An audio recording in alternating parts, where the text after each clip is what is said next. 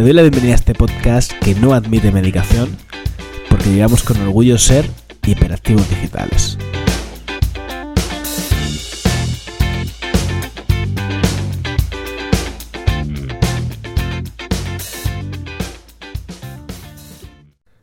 Tú sabes el gustirrinín que es cuando estás haciendo la compra, por ejemplo, y de repente coges el móvil para mirar, pues no sé, el siguiente producto de tu lista y de repente ves una notificación de Stripe que te dice que has vendido X producto o de PayPal o lo que sea.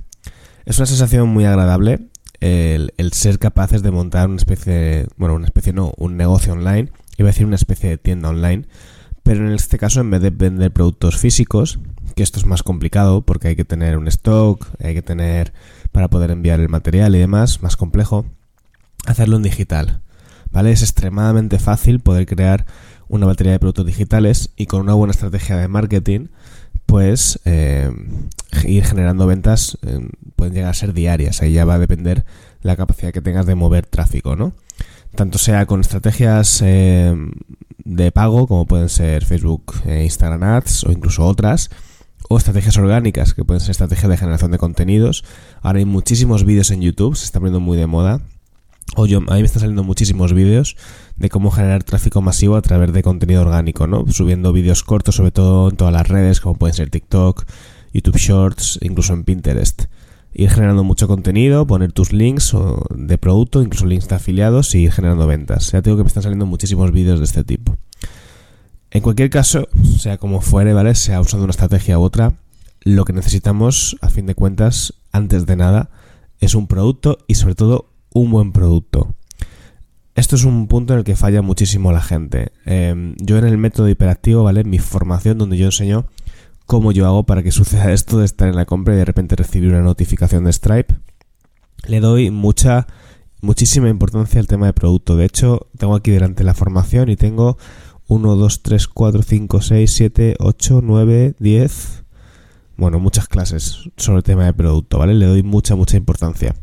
Porque considero que es la mayor palanca de todas. Si empezamos teniendo un mal producto, ya nos va a costar explicarlo, nos va a costar transmitir sus beneficios y demás. Buen producto quiere decir que el producto en sí mismo sea bueno, como también que sea eh, fácil de, comunicar su valor a, a, la, a la audiencia, ¿no?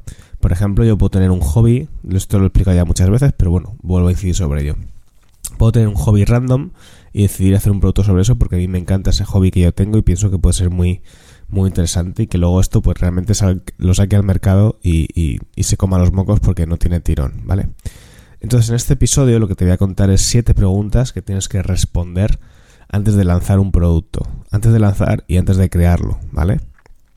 Mm, sobre todo de crearlo porque te ahorrarías el tiempo de hacer algo que luego no va a funcionar. Pero bueno, si ya tienes el producto eh, creado, pues quizás puedes aplicar el filtro estas siete preguntas para ver cómo podrías modificar un poco el ángulo de venta o el producto para que se adecue a lo que a lo que sería un producto ganador, ¿vale? Como te digo, en la formación yo enseño toda esta parte y lo que es más importante, porque al final nadie nació sabiendo, yo os doy soporte. A mí, yo lo que os aconsejo antes de hacer la formación es que eh, me preguntéis, cuando ya tengáis la idea de producto, me, escribáis el soporte y me digáis, oye Alex, eh, se me ha ocurrido esto, y me explicáis un poquito por encima. ¿Crees que tiene sentido que lo saque, que funcionaría? Tú le ves, ya ves, yo no tengo una brújula, ¿vale? O sea, yo no tengo una... Ahí no me sale una bola del futuro, pero sí que tengo bastante ojo ya pues por el tiempo que llevo en esto. Entonces, eh, es lo que yo os aconsejaría que hicierais, que me escribierais antes de lanzar el producto, de crearlo, y mm, de alguna forma os dijera, venga, sí, para adelante, ¿no? O no, o vamos a darle una vuelta porque este producto creo que no lo vas a vender fácilmente. Bueno, vamos con esas siete preguntas. Como te digo, yo me las haría antes de lanzar cualquier producto al mundo, al ecosistema digital, ¿vale? La primera pregunta que tienes que responder afirmativamente es, ¿este producto se explica fácilmente? Hace poco escuché una entrevista de unos chicos que habían creado un SaaS que era brutal para temas de SEO que relacionaba pues el tema de las mm, búsqueda de tendencias con inteligencia artificial, keyword research y bastantes cosas, ¿no? Pero claro, era un producto complejo. Ellos explicaban en esa entrevista que una de las partes de las que tenían que hacer en su marketing, uno de los pilares fundamentales era explicarle al público en qué eh, consiste exactamente su SaaS, porque eran ellos consideraban que tenían entre las manos algo muy potente, pero que de primeras la gente cuando lo veía no entendía muy bien de qué iba. Esto es un problema, ¿vale? Cuando tú tienes un producto que es demasiado complejo, esto dificulta muchísimo la venta, sobre todo cuando estamos hablando de productos de bajo coste que vamos a hacer venta de tipo crashing o venta directa. Es muy importante que el usuario, según lo vea, entienda rápidamente qué es lo que, de qué va esto. Pues, por ejemplo, si es un ebook donde enseñas a crear una página web, por ejemplo, pues está claro. En este ebook te voy a enseñar, si eres eh, nutricionista, hacerte tu propia página web paso a paso. Eso es sencillo de explicar, ¿vale? Pero cuando hay productos más complejos, esto no favorece las ventas. Entonces, mi consejo es que te encargues de que el producto se explique fácilmente. Y si no, y si, no lo está haciendo ahora mismo, intenta darle una vuelta al copy para que cumpla esta función, ¿vale? Segunda pregunta que tienes que responder afirmativamente y es, ¿este producto propone una transformación? Otro de los errores más habituales, ¿vale? A la hora de, eh, de crear productos es centrarse en lo que sería el, las características del producto y no en el beneficio, o mejor dicho, la transformación que va a provocar. Por ejemplo, yo podría sacar un manual para aprender a hacer cupcakes. Esto es centrarse en las características o en el aprendizaje directo. Vas a aprender a hacer cupcakes. Y yo el manual lo voy a llamar así. De hecho, si te metes en Hotmart y miras Em, los productos que hay subidos, verás que todos tienen este toque descriptivo, ¿vale? Todos hablan sobre lo que vas a aprender. Pues, en este caso, aprender a hacer cupcakes. Pero la transformación sería algo así como, por ejemplo, aprende cómo sorprender a tu pareja y a tus hijos. Esto es distinto, ¿vale? Porque lo que le estás diciendo a la persona es que va a encontrar un método, una forma de sorprender a la gente que quiere. Esta es la transformación. Vas a adquirir una habilidad culinaria que te va a hacer que tengas pues la capacidad de cuando quieras a alguien que le quieres mucho darle una sorpresa lo que sea poder hacerlo. Este es un producto que yo no haría vale yo no sacaría un manual de cupcakes cuando hay tantísima información en YouTube y por todos lados. Pero de hacerlo sería algo así. Tenemos que vender esa transformación. Y la mayoría de productos que crean las personas están centrados en el, el aprendizaje directo por así decirlo no se trata de dibujar un cambio en la mente de las personas. Yo puedo decir que tengo un método para eh, vender productos digitales. Bueno, no está mal, pero el cambio sería eh, poder dejar tu trabajo anterior, poder tener una mayor calidad de vida, tener más libertad, tener una economía más sana. Ese es el cambio, ¿no? El cómo la persona se va a dibujar, se dibuja en la mente más libre, se, dibuja en su mente eh, con mayor abundancia, se, se dibuja en su mente pudiendo mandar a tomar por el culo a, toda, a, su jefe. Eso es lo que, lo, que, lo que buscamos con la transformación del cambio. Y hay productos que es muy complicado encontrarles esa transformación. A ver, todo tiene una vuelta de tuerca. Pero hay productos que es más complicado encontrarles la transformación que otros. Entonces tienes que buscar un producto que en la mente de tus clientes dibuje una transformación. Pregunta número 3. ¿Tu producto ofrece una solución a un problema o lo previene? Te explico por qué, pasa esto. Hay em, productos que solucionan un problema en concreto y otros que lo previenen. Por ejemplo, ah, si yo vendo un, una guía sobre cómo hacer tu WordPress más seguro para que el día de mañana no te hackeen. Eso prevendría un problema.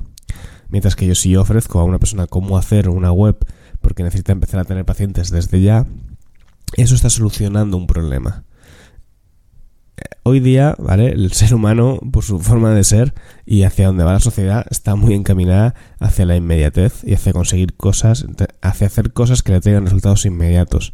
Por lo tanto, tiene mucho más eh, tirón o se vende mejor lo que soluciona un problema que lo que lo previene. Tristemente es así. Nos ahorraremos muchos problemas seguramente haciendo ejercicios de prevención, pero por lo general, pues como te digo, vende mucho mejor un problema, vende mucho mejor cómo eh, resolver un conflicto de pareja que cómo aprender a, mm, cuando tengas pareja el día de mañana, eh, habilidades para no tener conflictos, yo qué sé, por decir algo, ¿vale? Entonces, céntrate en resolver un problema inmediato, que la persona, digamos que pueda ver que en pocos pasos puede resolverlo.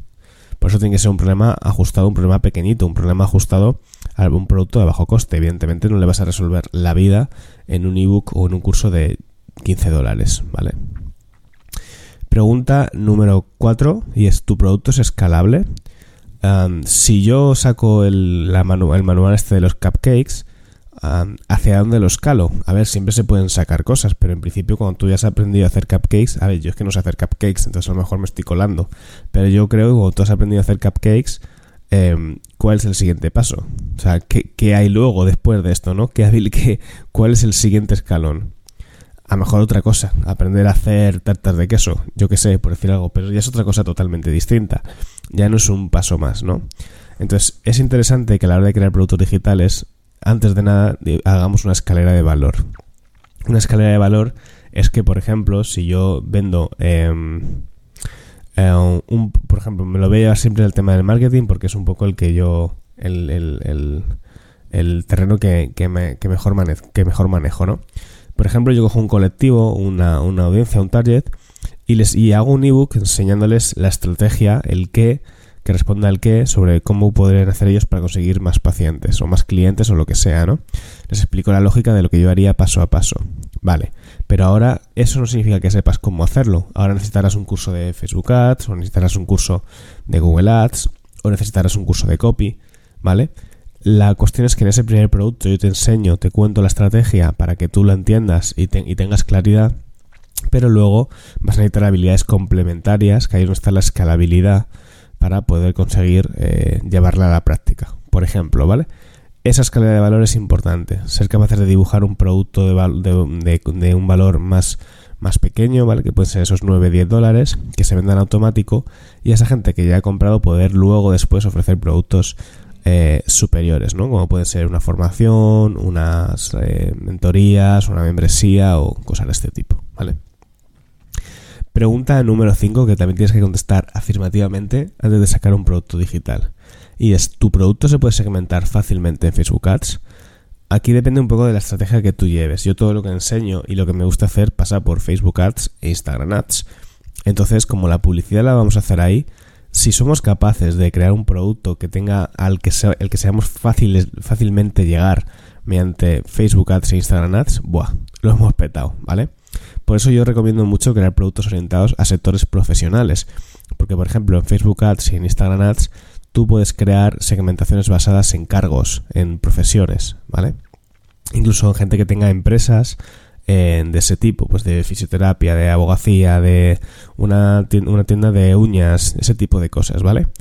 Eh, si, tú creas un producto que se pueda segmentar fácilmente de Facebook Ads, es que tienes media estrategia hecha, porque es lanzar el producto en circulación a ese target o a esa audiencia tan específica.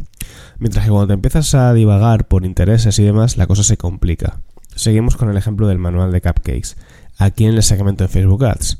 Yo no sé, supongo que habrá... Dudo mucho que haya un interés de cupcakes así tan específico, ¿vale? No lo sé porque no lo he mirado.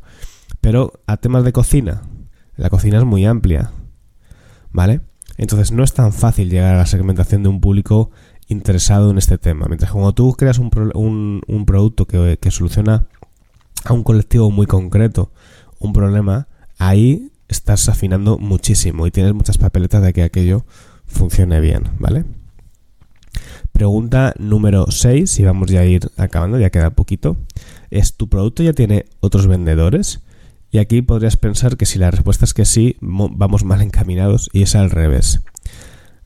Tan malo es que haya muchísima competencia porque nos va a costar más encontrar ese gap, ¿vale? Esa, esa zona en la que nosotros nos podemos diferenciar y crear algo que los demás no están haciendo, como que no haya nadie vendiendo eso. ¿Por qué? Porque cuando hay alguien ya que está eh, sacando un producto parecido a lo que tú quieres crear, ya está en circulación, eso quiere decir que seguramente el, mercado tiene interés por él y que si esa persona lleva tiempo con ese producto en circulación es porque le está dando resultados, si no, no lo tendría. Entonces, que haya un cierto nivel de competencia con un producto similar al tuyo eh, funcionando es una buena señal. Tú lo que tendrás que hacer es intentar mejorar o encontrar qué no está cubriendo ese producto que tú sí que podrías aportar, ese punto extra, ese punto más que podría mejorar lo que ya hay en el mercado. Pero eso es mucho mejor idea que reinventar el mercado y sacar un producto que nadie está comprando. Imagínate, por ejemplo, que sacas un curso de cómo, eh, de, yo que sé, para perros, de cómo vestirles para cada época del año. Yo que sé, por decir algo. A lo mejor a ti te parece muy interesante, pero a lo mejor esto no genera interés. ¿Vale? Entonces, si ya hay cursos de, por ejemplo, de adiestramiento canino sobre cómo enseñarle a los perros a a cagar y mear en los momentos que tengan que hacerlo, me lo estoy inventando, yo no tengo perro, ¿vale? Pues eso quiere decir que eso sí que es una necesidad que la gente con perros está comprando, ¿vale? Y tú podrías meterte ahí y resolver esa necesidad de mejor manera de lo que ya se está haciendo con los productos que hay en el mercado. Por último, la séptima pregunta, que para mí no es una pregunta necesariamente condicional, pero sí que es interesante también que nos la hagamos, ¿este producto lo está buscando la gente? Porque si este producto ya lo está buscando la gente, y esto lo podemos saber haciendo un keyword research en Google, es decir, usar herramientas como el planificador de palabras clave de Google, si ese producto ya lo está buscando, ahí tenemos una puerta de entrada brutal. Eso quiere decir, por un lado, que ya las personas son conocedoras de que existe esta solución y están activamente yendo a Google buscando soluciones. Nosotros podríamos hacer estrategias de SEO, estrategias de Google Ads para estar ahí donde la gente ya lo está buscando y no tenemos que hacer ese ejercicio como veíamos en la primera pregunta de tener que explicarle a la persona en qué consiste, porque la persona ya sabe lo que hay. Que haya búsquedas es una es una em, un buen vaticinio de que ese producto eh, va a tener va a tener éxito, ¿no? Como te digo, esto se puede hacer con el planificador de palabras clave de, de Google. No es una pregunta completamente necesaria, que haya que responder que sí, pero yo creo que cuanto más sí tengas en estas siete preguntas que te acabo de eh, contar en este podcast, más papeletas tienes de que tu producto digital pueda funcionar y, pueda tener éxito, ¿vale? Así que nada, espero que te haya molado. Quizás este, este episodio es un poquito más denso, un poquito más teórico, pero mm, yo creo que está bastante chulo si estás metido de verdad en ese ajo de querer sacar productos digitales y querer vender. Yo creo que son siete preguntas que te van a venir muy bien, que las tengas en cuenta, ¿vale? Crea tu producto en torno a ellas y ya verás cómo las papeletas de éxito y de que generes ventas cada día aumenta muchísimo. Nos vemos en el siguiente episodio. Adiós.